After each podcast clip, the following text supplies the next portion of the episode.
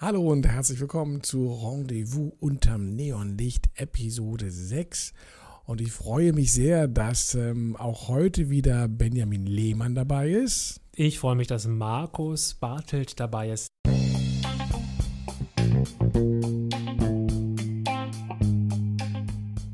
Rendezvous unterm Neonlicht. Der 80er Podcast über das Leben, Lieben und Sein in Berlin mit Markus Bartelt und Benjamin Lehmann.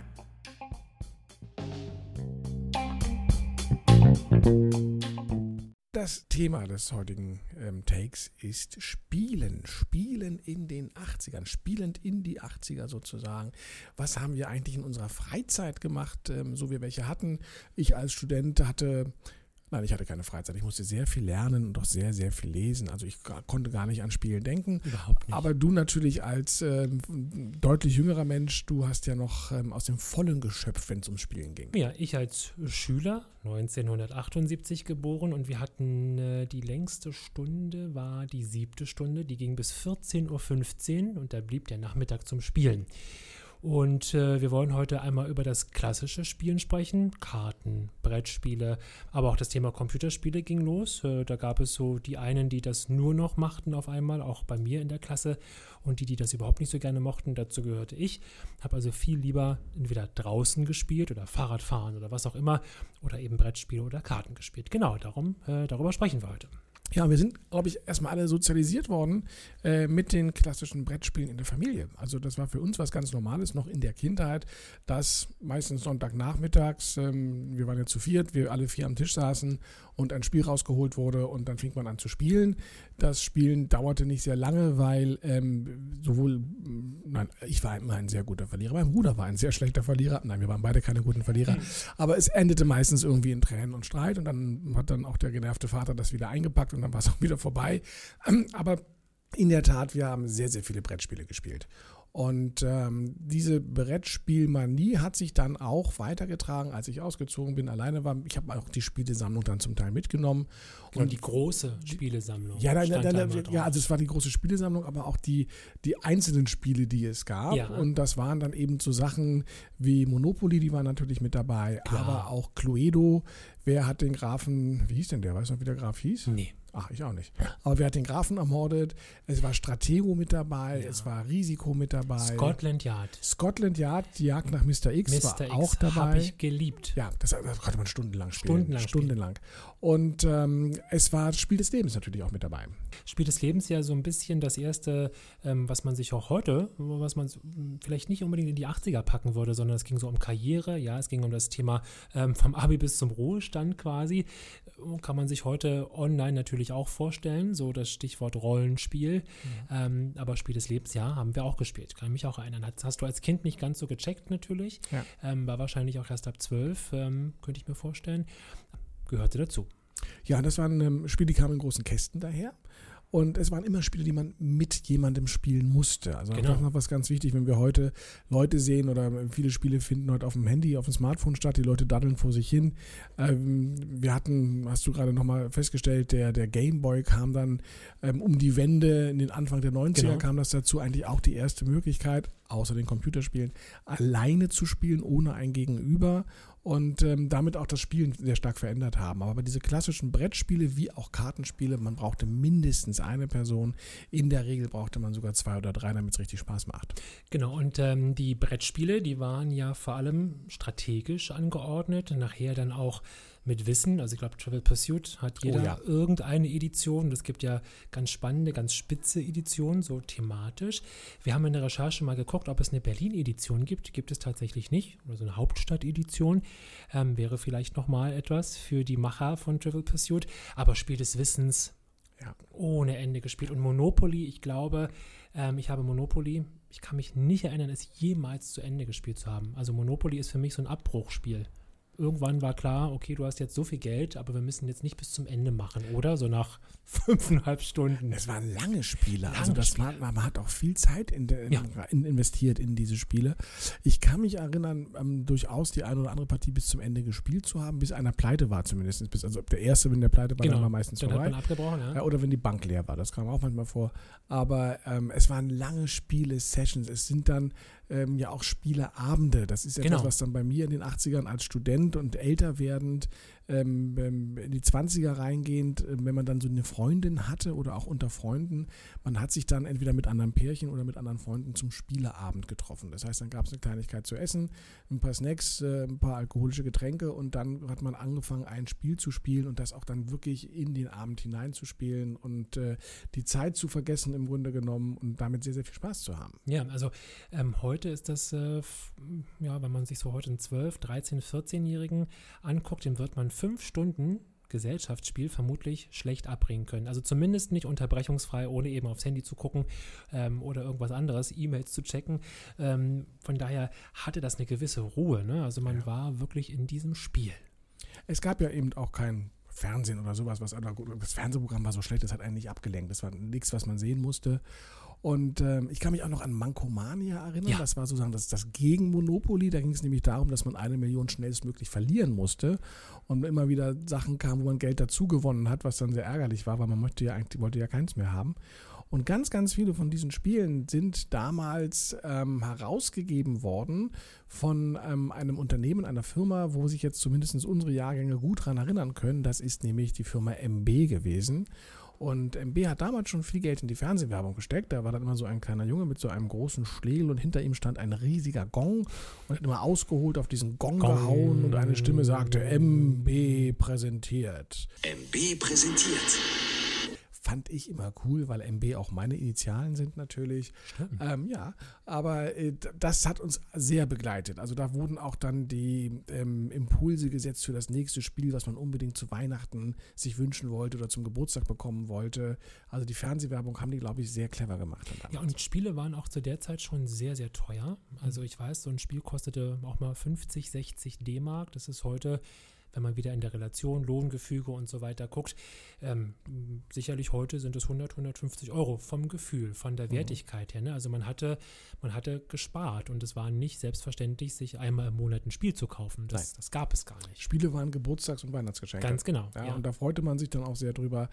Die günstigen Spiele waren dann die Klassiker, das heißt ähm, Kartenspiele. Ja, bei uns zu Hause, wir auch ähm, im Urlaub, was wir in der vorletzten Sendung hatten, ähm, im Urlaub wurde zum Beispiel ähm, sehr, sehr gern und sehr viel Kanaster gespielt. Oh ja, Kanaster mit meiner ja. Großmutter bis nachts um drei. Ja, also es ging die Sonne wieder. schon wieder auf ja. und wir spielten immer noch. Wir sind eine klassische Skatfamilie, also meine Eltern, mein Bruder und ich ähm, äh, haben auch jeden Urlaub also, also, eigentlich sind wir irgendwann an den Strand gegangen und es dauerte nicht lange, bis dann um elf spätestens jemand sagte, wollen wir nicht mal eine Partie Skat spielen? Und dann ging man an die Strandbude, hat sich seinen ersten Campari bestellt und hat dann angefangen, ähm, Skat zu kloppen wie ein Bekloppter. Und das haben wir auch die ganzen Nächte durchgespielt. Also wir haben unglaublich viel Skat gespielt. Das war auch tatsächlich, also Karten fester Bestandteil der Handtasche oder der, der ja. Tasche, die man dabei hatte. Also auch wenn man sich zum Essen verabredete oder auch in die Kneipe ging, weiß ich, irgendeiner hatte ähm, Kartenspiel Immer. in der Tasche und dann irgendwann wurde Karten gespielt. Und ich weiß sogar noch, da es in Italien eben keine Skatkarten gab, ja, es gab Kanaster-Sets, aber keine Skatkarten. Ähm, man konnte natürlich ein Kanaster-Set kaufen, musste die dann aussortieren, aber wir haben dann tatsächlich immer so 20, 30 Skatspiele mitgenommen in den Urlaub, weil durch die eingecremten, eingeölten ja, genau. Hände und den Sand sind die natürlich nach einem Tag spielen, konntest du die wegschmeißen, weil die dann geklebt haben. Also wir haben unglaublich Skatspiele auch verbraucht. Und woran ich mich erinnern kann, was auch gerne gespielt wurde, das ist Kniffel. Ja.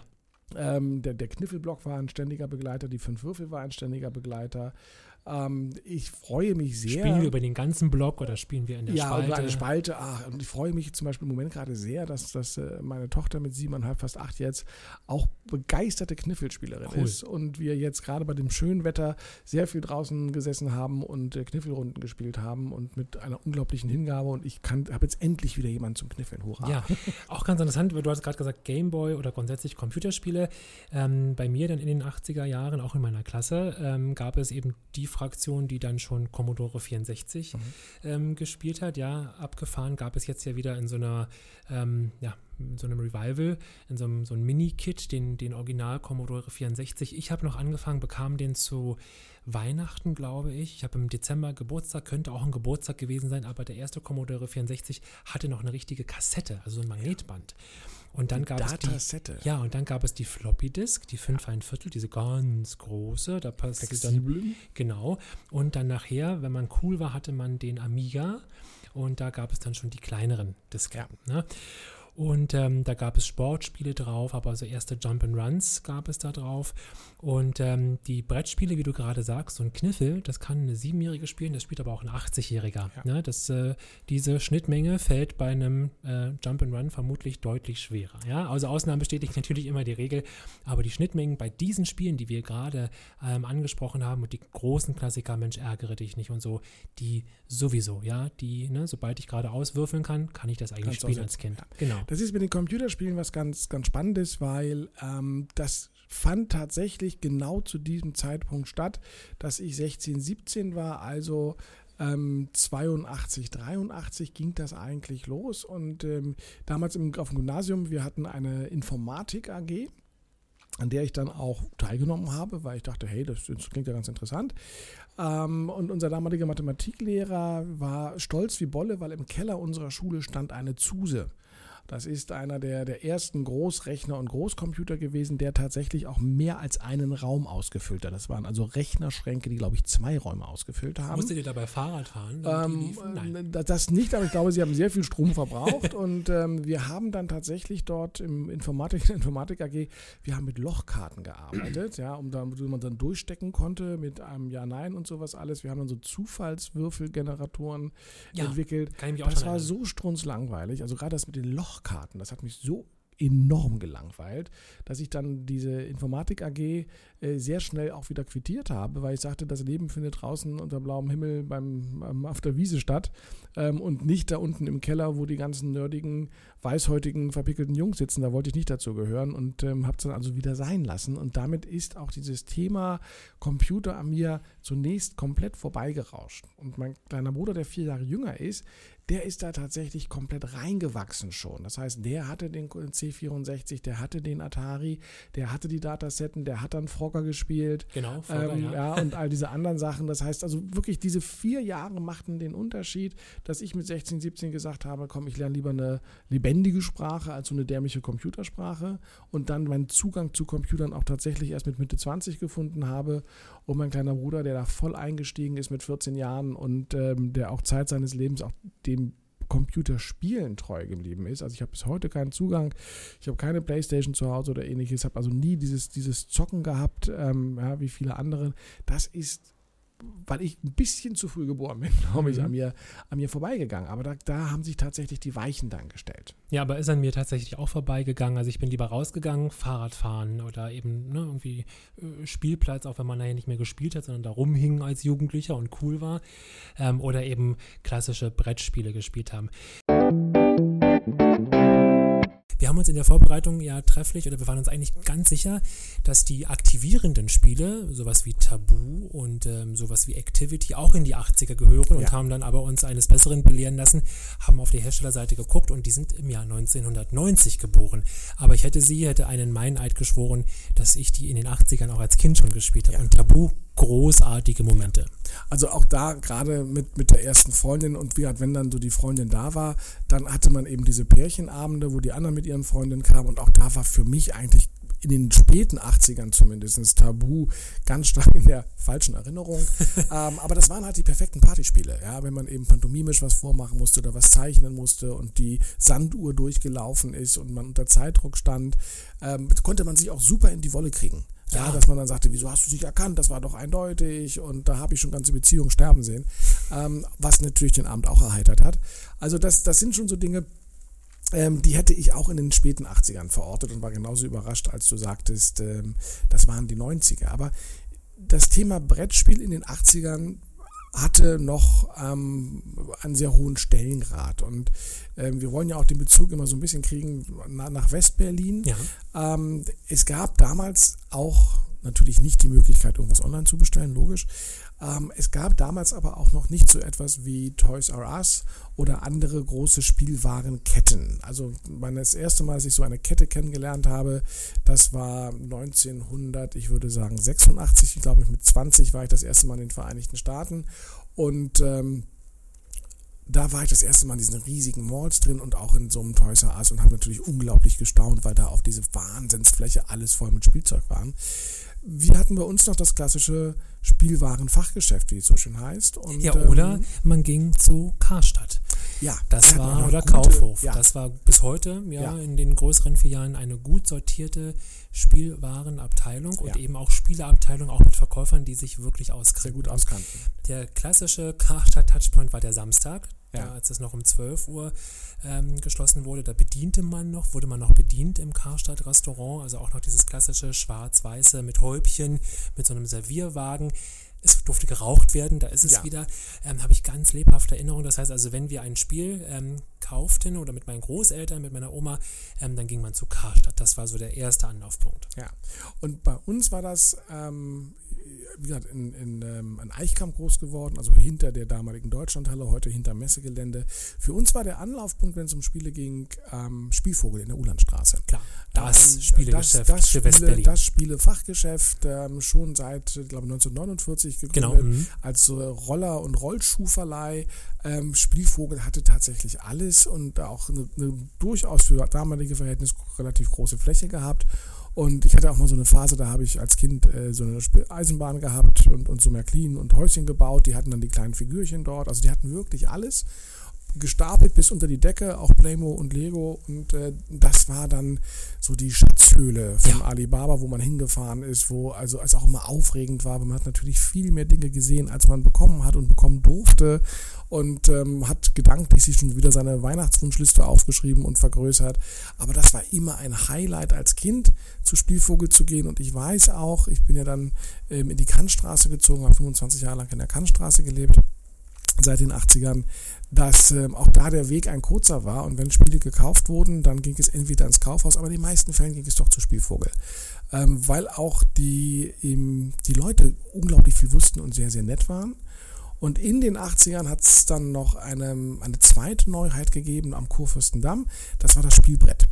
Und äh, auch das war ein Laden, der sehr groß war. Ich kann mich erinnern, die haben, glaube ich, auch Spiele importiert. Das heißt, da konntest du auch Spiele ähm, aus dem englischen und amerikanischen Markt kaufen. Und das Spielbrett hat dann ähm, dir die Möglichkeit gegeben, Spiele auch auszuprobieren. Man konnte sich da also hinsetzen mit Freunden, konnte mal so eine Partie spielen. Und sie haben regelmäßig Spieleabende veranstaltet, wo neue Spiele vorgestellt wurden und wo man die in kleinen Runden auch spielen konnte, um zu gucken, gefällt mir das oder gefällt mir das nicht.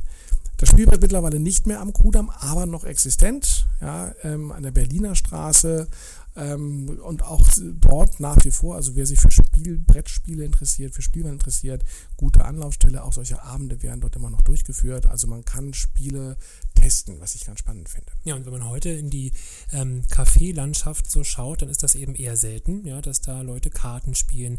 Und ich weiß, 80er, 90er Jahre, es war selbstverständlich, ne, dass äh, irgendeine eine Ecke mit den mit, mit Schachspielern sah man auf jeden Fall immer oder Mühle oder Dame-Spieler, ähm, Kartenspieler sowieso. Ist auch, ähm, hat sich verändert. Ne? Ähm, also für uns damals in den ja, Anfang der 80er, Mitte der 80er gab es ein Spiel, was wir auch bis zur Bewusstlosigkeit gespielt haben, das war Backgammon.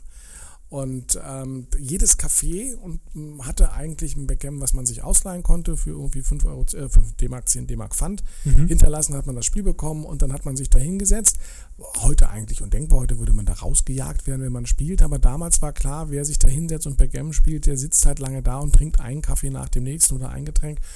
Und wir hatten das damals noch, also zentraler Anlaufpunkt ähm, bei mir war am Oliver Platz das damalige Café New York. Ähm, es gibt da heute noch ein Café, das heißt aber anders, ist auch natürlich nicht mehr vergleichbar. Es war so ein Neon-Café, auch mit toll bemalten Wänden. Ähm, aber da haben wir uns getroffen, das war tatsächlich ein Anlaufpunkt. Das heißt, ähm, da hat man sich auch dann Samstagabends um, um sechs oder um acht getroffen, weil da ging man dann rum und sagte, wo läuft welche Party, welche Fakultät feiert gerade und dann hat man die Autos organisiert, die da hingefahren sind. Und da habe ich nach der Schule bin ich hingefahren mit Freunden oder ich wusste, da sitzen auch Freunde. Wir haben uns hingesetzt und wir haben um drei angefangen, Backgammon zu spielen und haben nonstop ein Stück weitergespielt.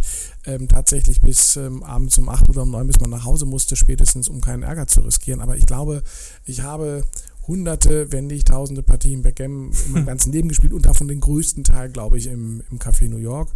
Und ähm, ich kann mich auch erinnern, ähm, dass ich meine aller, allererste Freundin, die ich hatte, ähm, tatsächlich auch im New York beim Backgammon-Spielen kennengelernt habe.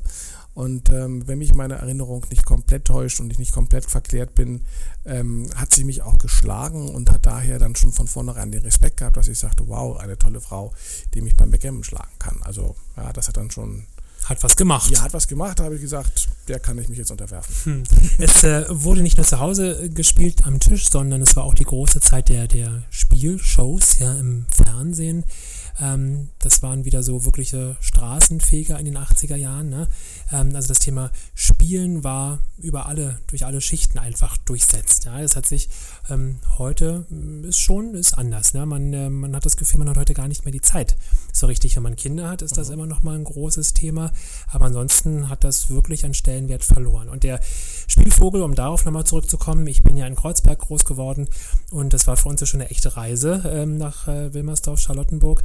Und ähm, wir haben da ganze Vormittage verbracht, bis wir dann irgendwann mal von den wirklich bis heute sehr freundlichen, sehr kompetenten Verkäuferinnen und Verkäufern gefragt wurden, ob wir denn was kaufen wollen oder ob wir hier nur, nur in Anführungszeichen gucken. Also man wurde da auch wirklich respektvoll behandelt ähm, als Kind. Und bis heute ist es ja so, dass in der Filiale man kann jedes Spiel ausprobieren. Das Personal erklärt einem, ähm, das Spiel, was, was hat das für einen Sinn, was macht man da, wie lange dauert das, gibt tolle Einschätzungen. Ähm, also ein richtig toller Laden aus der, aus der alten Zeit, 1949 gegründet. Wahnsinn. Ja, und noch immer existent. Wo du gerade Spieleshows hast im Fernsehen, große Rolle. Also ich erinnere mich zum Beispiel an die Montagsmaler mit ja. äh, Sigi Harreis damals noch, Hund, Katze, Maus, Regenwurm, Regenschirm. Das haben wir ähm, letztens in einem Team gespielt mit iPad natürlich, ja. ähm, aber das Montagsmaler-Prinzip, das ist auch etwas, was äh, wirklich, ne, das funktioniert hoffentlich noch die nächsten 50 Jahre. Und dann damals, als es mit den Videospielen losging, auch Telespiel, ich glaube der erste Moderator war sogar Thomas Gottschalk, ja. wenn nicht Frank Elzner, ähm, wo die Pong gespielt haben, also dieses langweilige, also ja, klassische Unfassbar. Telespiel mit den beiden äh, Tennisspielern, was immer hoch und runter ging. Ähm, das hat man dann tatsächlich auch ins Fernsehen gehievt und dort als, als Spieleshow präsentiert. Und ähm, ich glaube, dieses, dieses Grundprinzip, ich kann mich erinnern, im Fernsehen auch gesehen zu haben, Spiel ohne Grenzen, ja. Ja, wo dann aus Österreich, der Schweiz und Deutschland Städteteams angetreten, angetreten sind und äh, gegeneinander ähm, in körperlichen Spielen gewinnen mussten, was immer sehr spannend war.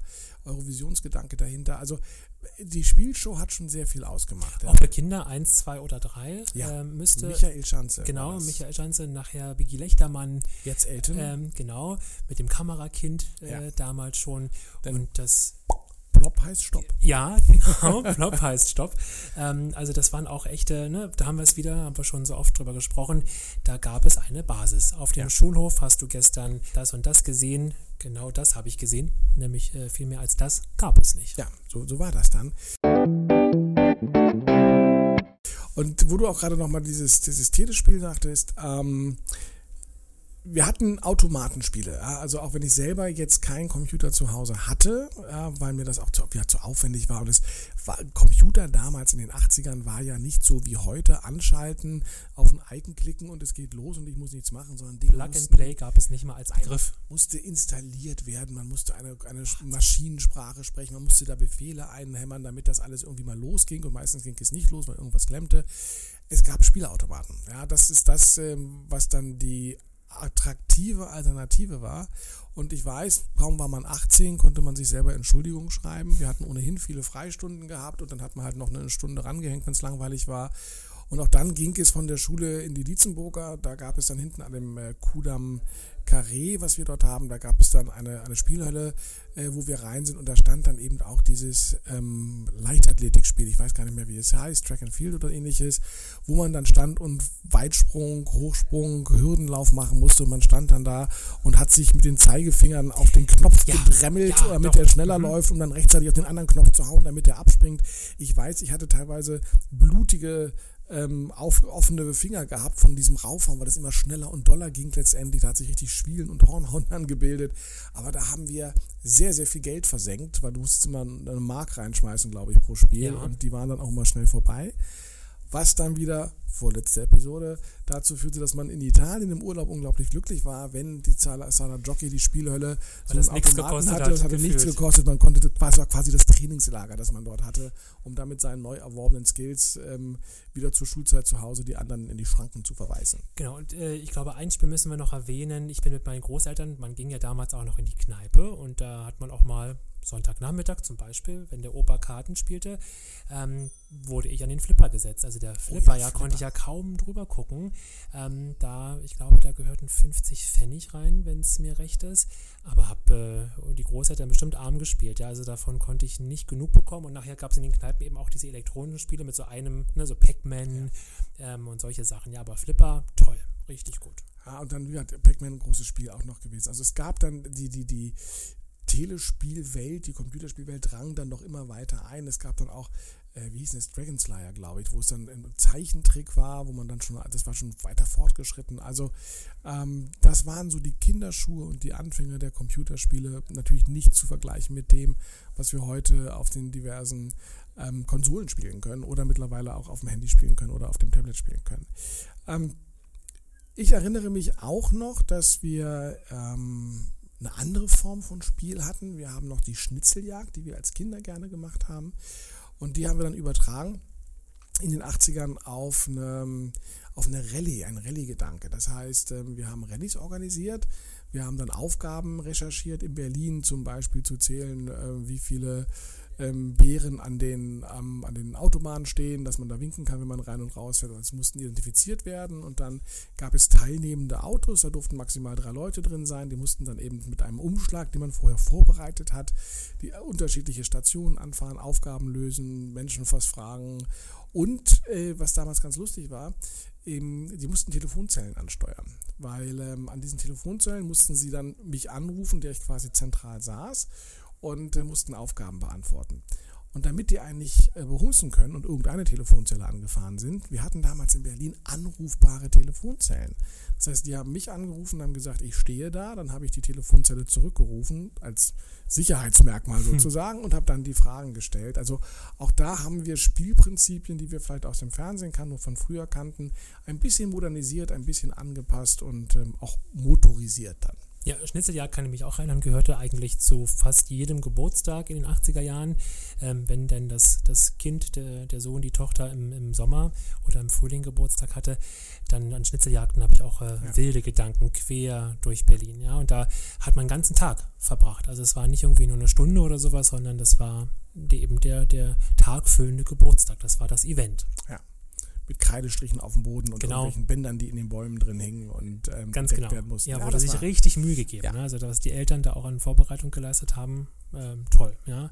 Ähm, Nichts mit Bälleparadies McDonalds, sondern da wurde äh, noch richtig was getan.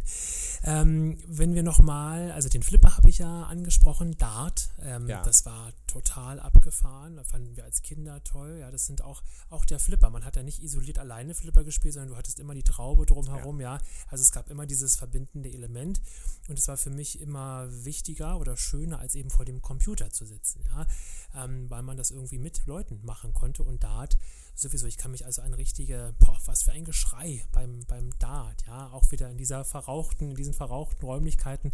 Ähm, oft hatten auch, sage ich mal, ganz normale Restaurants immer noch ein Zimmer, ein Hinterzimmer in Anführungszeichen, ähm, da wurde Dart gespielt, ja. ja, und natürlich Billard, ja, also ja, Billard, ja, heute gehen wir in eine Kneipe irgendwo in Berlin, ein Billard, da muss man schon eine Weile suchen, wenn man äh, sich vornimmt, Mensch, lass uns doch Billard spielen gehen.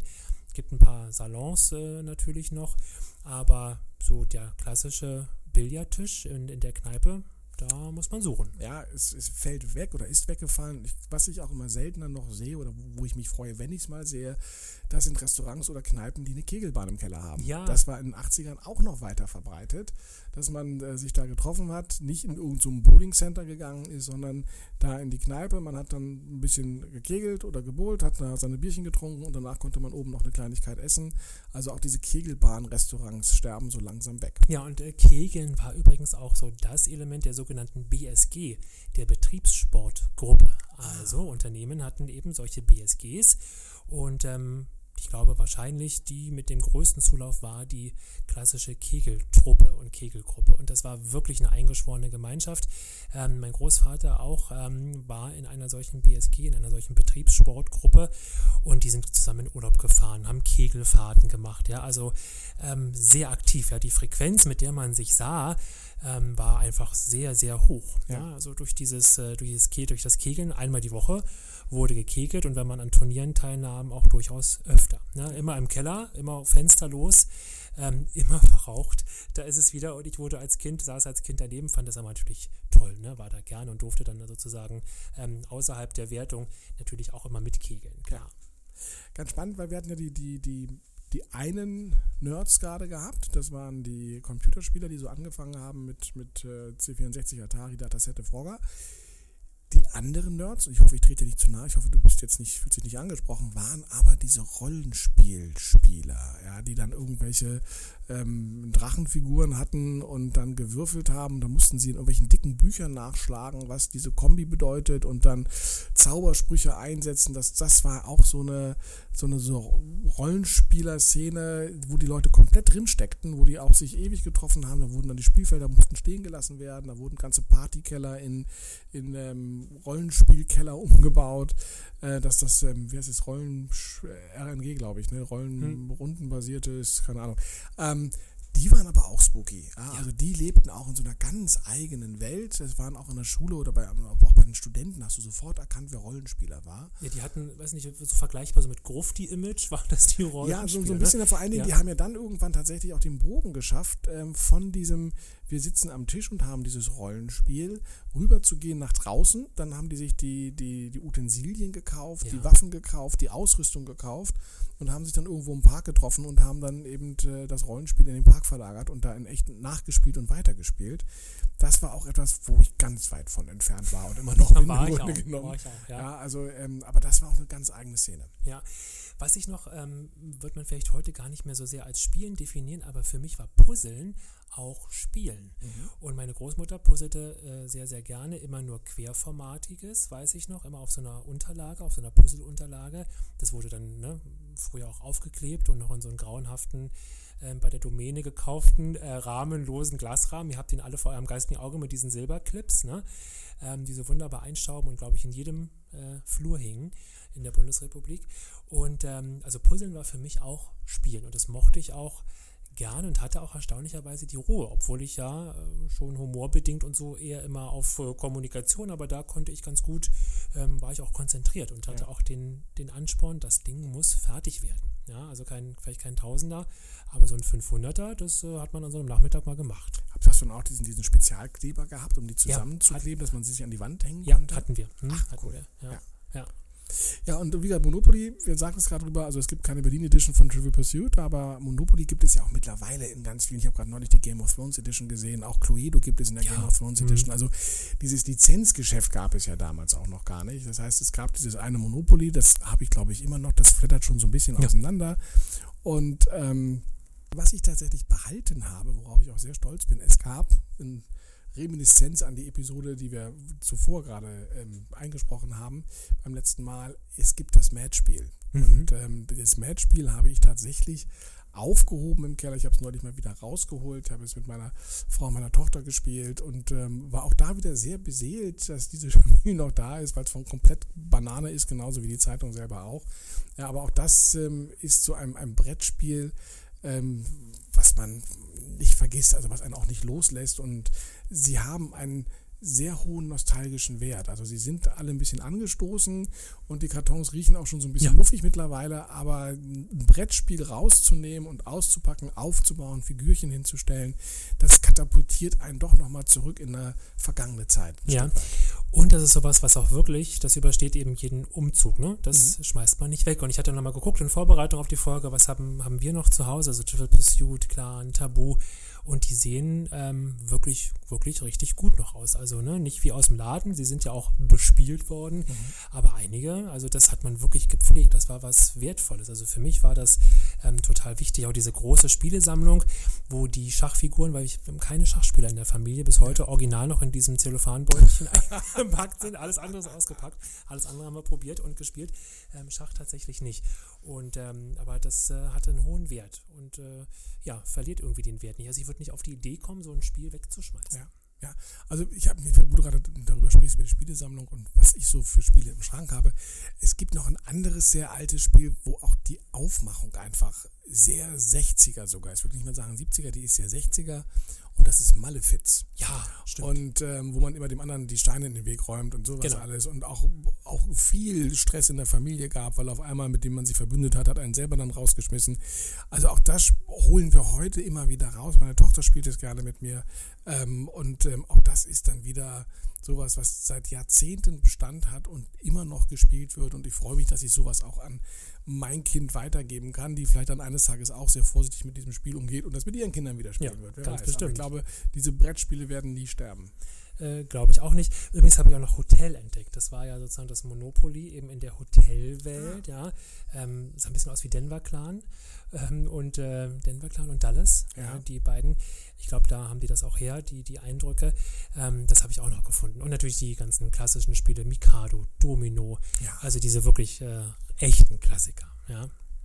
Oh, ich habe immer mit einem Freund zusammen, wir waren bei McDonalds und haben mal, oder Burger King, Burger King war glaube ich besser, da sind die Pommes besser, und haben mal zwei Portionen äh, Pommes bestellt und haben die dann auf dem Tablett ausgeschüttet und haben Pommes Mikado gespielt. Ähm, nach den gleichen Mikado-Regeln, es durfte nicht wackeln und jeden, den du halt rausziehen konntest, durftest du essen und wenn du gewackelt hast, dann durfte der andere weiterspielen und durfte der essen. Du kannst dir vorstellen, als wir fertig waren, waren die eiskalt, die Pommes. Ja, klar. Aber wir haben uns sehr lange mit Pommes Mikado aufgehalten. Ich kann werden mich dran erinnern. die Burger King Pommes denn, wenn sie kalt sind, steinhart oder werden die eher ganz weich? Nein, die werden eher, also zumindest damals wurden sie eher hart. Ähm, ich weiß es mittlerweile nicht mehr, weil ich da tatsächlich auch gar nicht mehr hingehe, aber wir haben dort wirklich eben viel, viel Zeit verbracht mit Pommes Mikado. Sehr schön. Ja. Ich finde, das ist ein guter Appell und äh, das ist ein guter, ähm, guter Punkt diese Episode, diese sechste Episode zu beenden und euch da draußen zu empfehlen, spielt doch mal Burger King Pommes Mikado wir freuen uns auf jeden Fall auf eure Eindrücke. Fotografiert das bitte, wenn ihr Boris Mikado spielt Ganz und äh, schickt uns die Fotos an Ihr schickt uns die Fotos bitte an rendezvous unterm Neonlicht at gmail.com. Unsere E-Mail-Adresse für eure Fotos, für eure Pommes Mikado Fotos lautet rendezvous unterm Neonlicht, alles zusammen at gmail.com. Ich würde mich übrigens auch über alle anderen Fotos freuen, die euch beim Spielen zeigen oder eure Spielschätze zeigen. Also was habt ihr noch in den Schränken? Was holt ihr noch manchmal raus? Ähm, was fällt vielleicht schon auseinander und hängt nur noch am seidenen Faden? Aber ähm, schickt uns eure Spielerlebnisse, eure schönsten Spiele, eure liebsten Spiele ähm, das, was ihr vielleicht weiterentwickelt habt oder ähm, die größten Frustrations... Ja, den größten Familienstress. Die größten Familienstreit, den es gab. Ja, Enterbung und was weiß ich. Alles. Ja, also schickt uns dazu. Wir freuen uns darüber. Wir freuen uns über eure, euer Feedback, eure Zuschriften und ähm, dementsprechend ja, herzliche Einladung, sich mit uns in Kontakt zu begeben. Und wir freuen uns auf eure Ohren zur nächsten Episode. Das ist dann die Episode 7, die wir dann ähm, für euch hier zum Besten geben. Wir sind schon in der Recherche. Wir haben noch so viele Themen, ähm, sind schon ganz aufgeregt. Ähm, wir sagen Dankeschön. Das äh, sind äh, Benjamin Lehmann, das bin ich. Und Markus Bartel. Tschüss, bis zum nächsten Mal. Tschüss, ihr Lieben.